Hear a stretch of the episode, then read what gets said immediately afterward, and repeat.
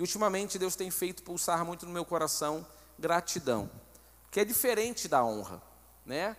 A gente pode honrar pessoas que nós não temos nenhuma gratidão por elas.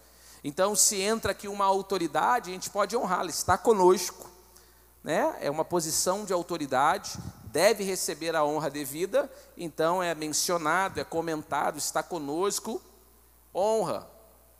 Não necessariamente eu sou grato a ele, não necessariamente eu sou grato a ela, mas a gratidão necessariamente ela honra a pessoa por quem você é grato. Isso é natural. Ou seja, quem honra não necessariamente é grato, mas todo grato honra. É aquilo que o nosso pastor, o pastor Amadeu, ah, ao longo dos anos, eu ouvi ele dizer a respeito de dízimos e ofertas, e eu fui muito abençoado com aquela palavra. Todo cristão generoso é dizimista e ofertante, mas nem todo cristão dizimista e ofertante é generoso. Às vezes fazem pela obrigação, às vezes fazem porque tem que fazer, mas o generoso ele faz porque ele ama, o coração dele é liberal para dar. E eu gostaria de falar sobre a virtude esquecida. Pastor Estevão, ah, Estevão Fernandes, ele disse que um dia que a virtude é, perdão, a gratidão é a rainha das virtudes. Então dá-se dá a entender que nas escalas das, das virtudes, é a segunda maior posição de autoridade, tendo em vista que depois da rainha, acima dela está apenas o rei. Qual seria então a maior virtude? É o amor. A maior virtude, sem sombra de dúvidas, é o amor. E a gente sabe que amar não é isso que o mundo está dizendo que é amar. Que as pessoas dizem que é amor. Não, o amor que a palavra do Senhor nos ensina. E a gratidão, então, ele. É, perdão, não é Estevão Fernandes, não, é Hernandes Dias Lopes. Ele disse uma vez, eu ouvi uma mensagem dele dizendo: a gratidão é a rainha das virtudes. Mas a gratidão, como eu tenho dito aqui, tem se tornado uma virtude esquecida. E eu gostaria de compartilhar com vocês uma história, é uma ilustração, que um grupo de estudantes foi desafiado na, na classe a fazer a lista das sete maravilhas que existiam, as sete maravilhas que estavam à, à disposição da humanidade. E a professora falou: Ó, aquilo que você considera uma maravilha, escreve. E aí, depois de aquele debate na sala de aula, o que, que você acha, isso e aquilo? Então eles foram fechando a sua, a sua lista.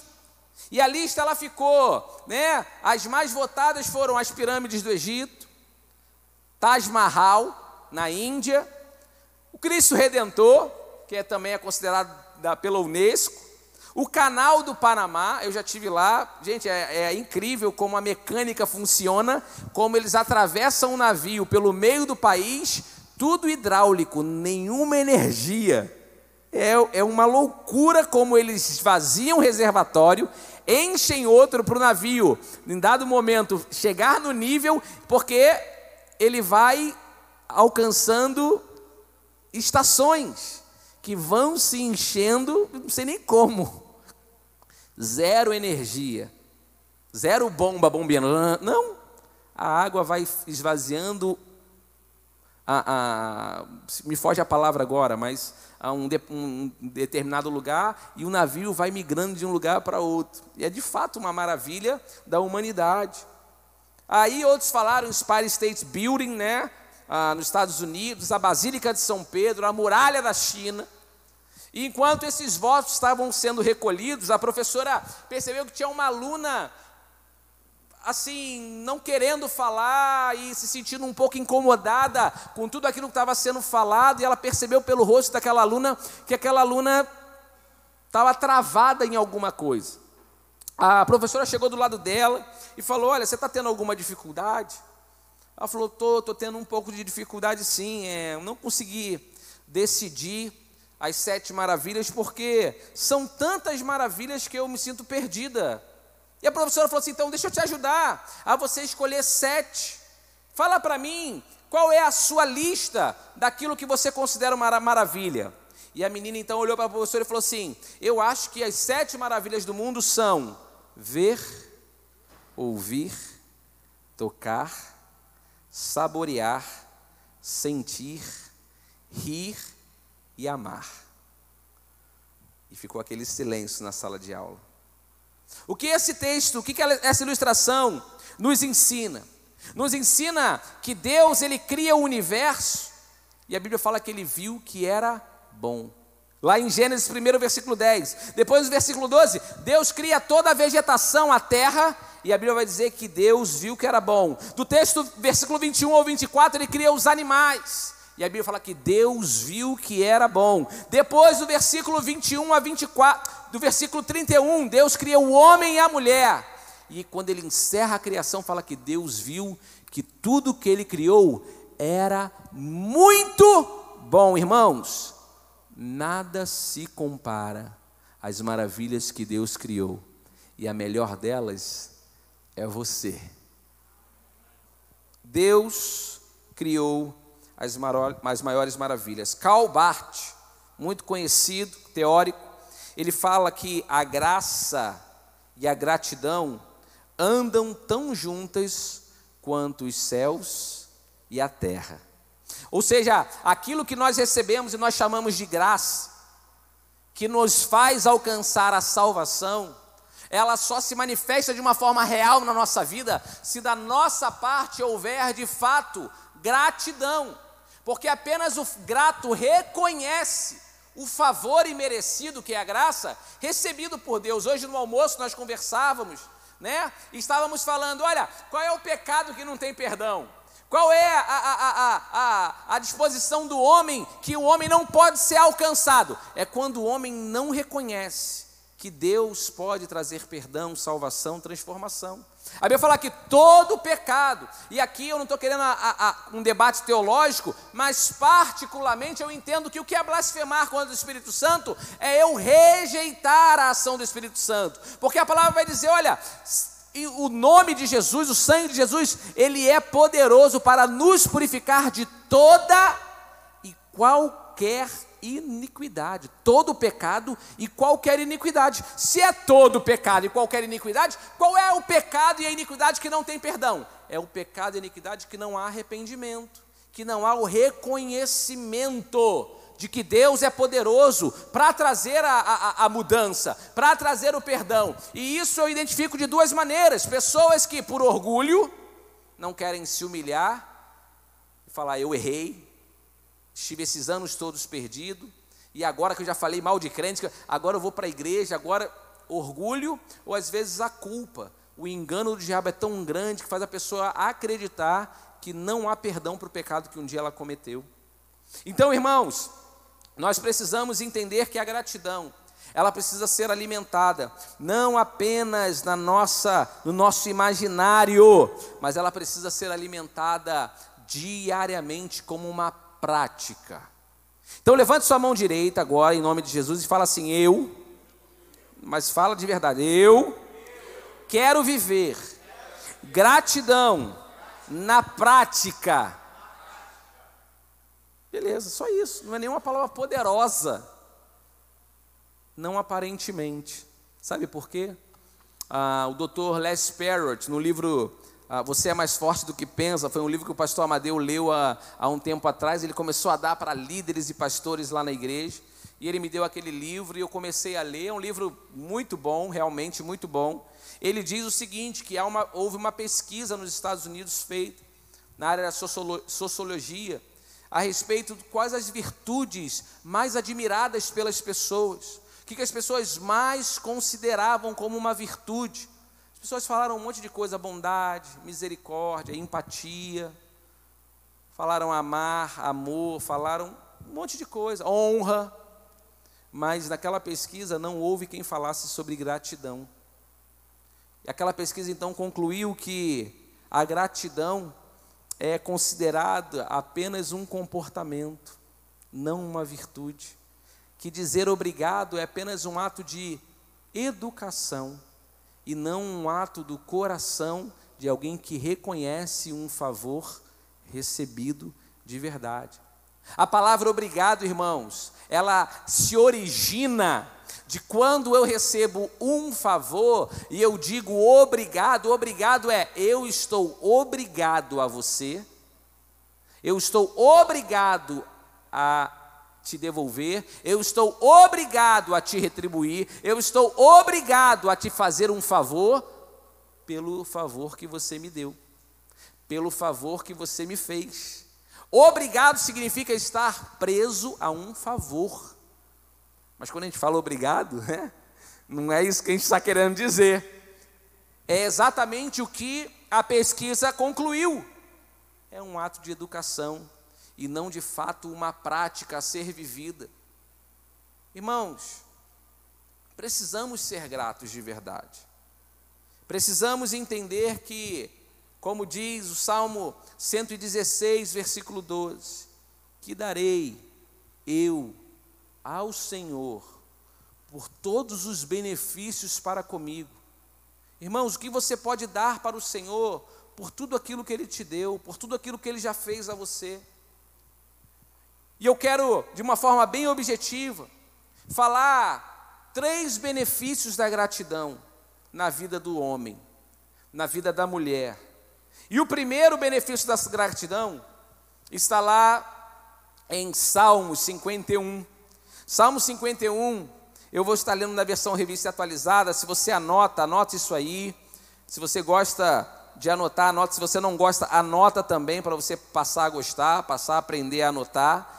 Uma prática muito, muito boa para que nós possamos ah, não apenas ouvir, mas memorizar aquilo que está sendo ministrado e falado. Salmo 51, um dos salmos mais poderosos, mais conhecidos da palavra, é o salmo de quê? De arrependimento de Davi, ao reconhecer que ele havia pecado contra Deus depois de ser confrontado pelo profeta Natã a respeito de Batseba, na qual ele toma por mulher e é engravida, enfim, aquela história que nós conhecemos. E nós vamos ler do versículo 13 ao versículo 19, que diz o seguinte: olha, então ensinarei aos transgressores. Não, perdão, vamos ler o, o texto mais bonito, né? Começar da parte mais bonita, que é a, o versículo 10, a partir do 10, dos 10 ao 19. Cria em mim, ó Deus, um coração puro e renova dentro de mim um espírito inabalável. Não me repulses da tua presença, nem me retires o teu Santo Espírito. Restitui-me a alegria da tua salvação e sustenta-me com o espírito voluntário. Então ensinarei aos transgressores os teus caminhos, e os pecadores se converterão a ti. Livra-me dos crimes de sangue, ó Deus Deus da minha salvação, e a minha língua exaltará a tua justiça. Abre, Senhor, os meus lábios, e a minha boca manifestará os teus louvores, pois não te comprases em sacrifícios, do contrário, eu te daria, e não te agrada de holocaustos. Sacrifícios agradáveis a Deus são o espírito quebrantado, coração compungido e contrito. Não o desprezarás, ó Deus. Faze bem a Sião, segundo a tua boa vontade. Edifica os muros de Jerusalém, então te agradarás dos sacrifícios de justiça, dos holocaustos e das ofertas queimadas, e sobre o altar se oferecerão novilhos. Primeiro benefício da gratidão é nos torna melhores servos. Olha o que nós lemos aqui nesse texto. Depois do versículo, cria em mim e não me repulse, cria em mim um coração puro e não me repulse da tua presença. Ele vai dizer no versículo, aqui, perdão, versículo 12: Restitui-me a alegria da tua salvação e sustenta-me com um espírito voluntário. Irmãos, nem todos servem voluntariamente. Nem todos têm um espírito voluntário para servir. Existe uma diferença muito grande no servo e naquele que serve voluntariamente. Há pessoas, por exemplo, hoje de manhã nós estávamos falando, irmãos, precisamos de pessoas envolvidas no ministério e tudo mais. Então, será que você pode, mesmo a gente falando, vão ter muitos irmãos que não vão se voluntariar a fazer nada? E vai ser necessário então a gente abordar essas pessoas e falar assim: você pode ajudar nisso? E a pessoa então fala: posso ajudar, mas não foi voluntário da parte dela. Existe uma diferença entre ajudar e entre querer ajudar. Se eu tô, ah, eu me lembro que um amigo uma vez marcou a virar a laje na casa dele. A gente lá tinha muito isso lá, de vamos virar a laje, aí já todo mundo, ele marcava o churrascão para não pagar os pedreiros, não pagava mão de obra e a gente era mão de obra barata. Só comia o churrasco, pagava com o churrasco. E era só churrasco carne de gato, não era nada de picanha, picanha não tinha não. Tinha que ver se os dentes estavam bom para mastigar. Patinho era a melhor carne, patinho. E aí, estávamos lá, e eu me lembro que me colocaram, né? Eu queria ficar na, na mangueira, molhando a, o cimento, molhando o concreto. Eu queria ficar no, na mangueira, né? Mais água, mais água. Mas aí me colocaram lá entre uma parte do andaime e outro. Que o quê? Que vinha, vinha o balde cheio, aí o cara botava para o primeiro, o primeiro jogava para o alto, eu pegava de baixo.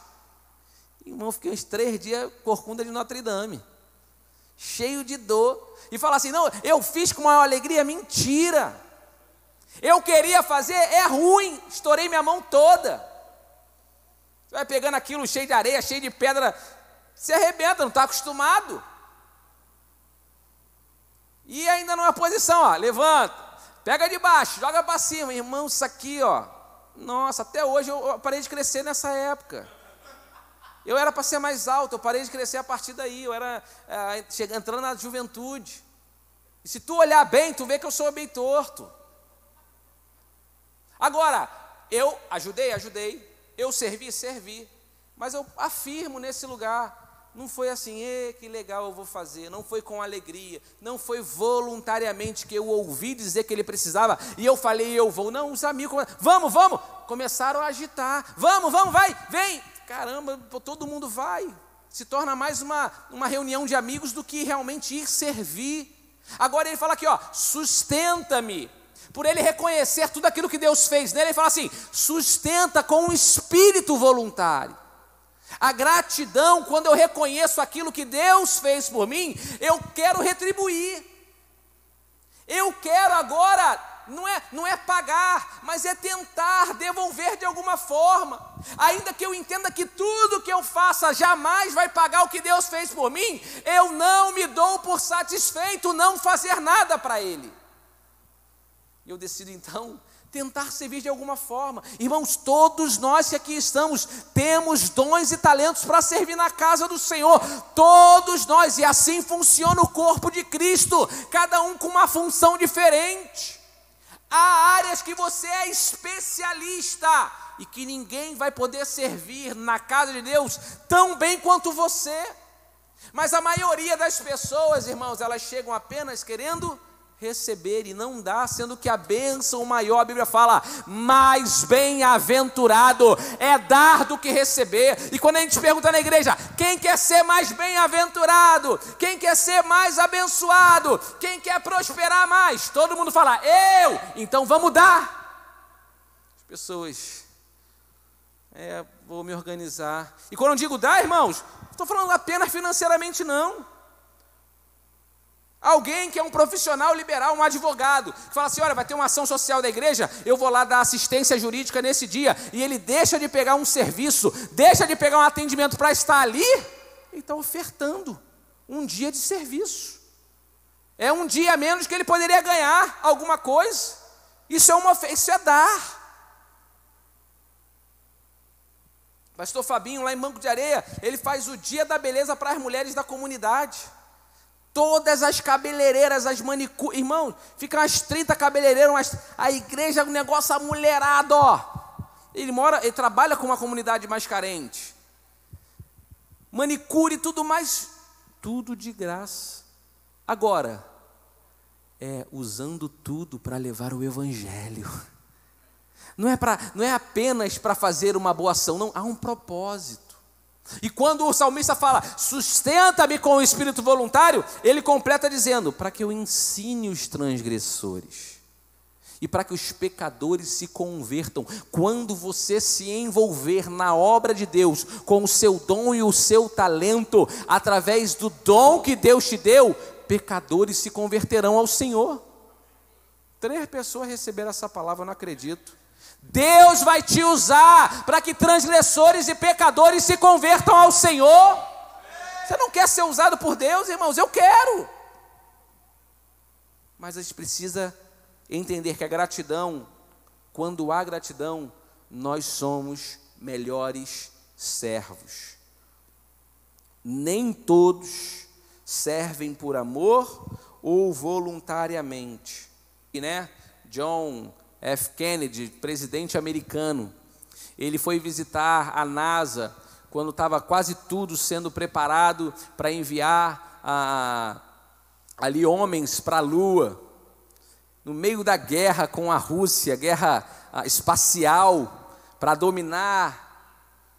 E ele, quando entra, então, ele começa a cumprimentar as pessoas, ele cumprimenta um homem, fala, tudo bem, qual o seu nome? O homem responde, o homem fala assim, é, o que, que você faz aqui?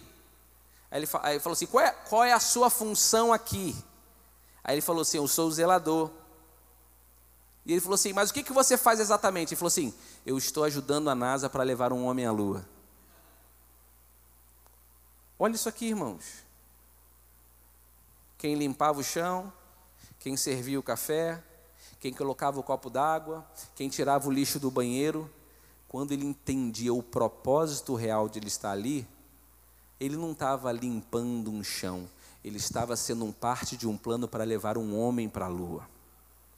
Quando você entender o propósito que Deus tem para a sua vida, não é chegar na igreja e ficar segurando uma placa, não é chegar na igreja e varrer o chão, não é colocar água para o pastor, não é dar aula para as crianças, não é ficar na mídia, não é tocar, não é ficar na intercessão eu estou cooperando para que o reino de Deus avance. Você está entendendo isso? Posições de destaque. A humanidade grita por isso, quer aplauso quando não é reconhecido, quando não é falado. A gente fica triste. Irmãos, fazemos e fazemos para Deus. E quando Ele sustenta o nosso coração com o espírito voluntário, ah, aí a gente faz com alegria, independente das palmas que a gente recebe. Quantos estão entendendo? Então vamos ler João capítulo 6. Jesus vai operar um milagre, que é o milagre da multiplicação dos pães e peixes. E aqui é o segundo benefício da gratidão, que a gente vai ver a partir do versículo 11. É aquela história, né? As pessoas estão ouvindo Jesus falar e os discípulos chegam para Jesus e falam: Senhor, despede o povo, porque está ficando tarde, e se eles não chegarem a tempo no caminho, eles podem desfalecer, porque eles não têm nada para comer nem para beber, estão aqui passando dificuldade. Então, Jesus falou assim: Não, dá vocês mesmo de comer. Senhor, nem se a gente trabalhasse tanto tempo com dinheiro X, a gente conseguiria pagar comida para todo mundo. Jesus pergunta: O que é que vocês têm? Eles respondem: Ah, temos aqui cinco pães e dois peixes. E olha o que Jesus faz no versículo 11. Diz o seguinte: Então Jesus tomou os pães e o que? Tendo dado graças, distribuiu entre eles e também igualmente os peixes quanto queriam. Vamos parar aqui. Qual foi o segredo para a multiplicação? Foi pedir que Deus, que Deus multiplicasse? Não. Foi gratidão. Senhor, obrigado pelo que eu tenho. A gratidão multiplica aquilo que nós temos. E a ingratidão subtrai. A ingratidão subtrai o que nós temos. Há uma versão da palavra de Deus, se eu não me engano, a respeito dessa, desse milagre, ou, de um, ou do outro milagre da multiplicação, que se eu não me engano, é, um, do, um desses dois textos que agora me foge exatamente a referência bíblica, e diz o seguinte: ah, que eles apresentam para Jesus cinco, é, cinco pães e dois peixinhos. E ele falar que Deus, Jesus toma os peixes na mão. Aquilo que eles consideravam pouquinho, para Jesus era o suficiente para o milagre. Ele não pegou um pouquinho, ele pegou o suficiente para o milagre. O que Deus está colocando nas suas mãos pode humanamente ser pouco, mas é suficiente para o milagre. Valorize o que você tem. Valorize o que você tem. Você precisa valorizar o que você tem. Mas eu tenho muito pouco. Mas tem, tem gente que não tem nada. Tem gente que nada tem, irmãos.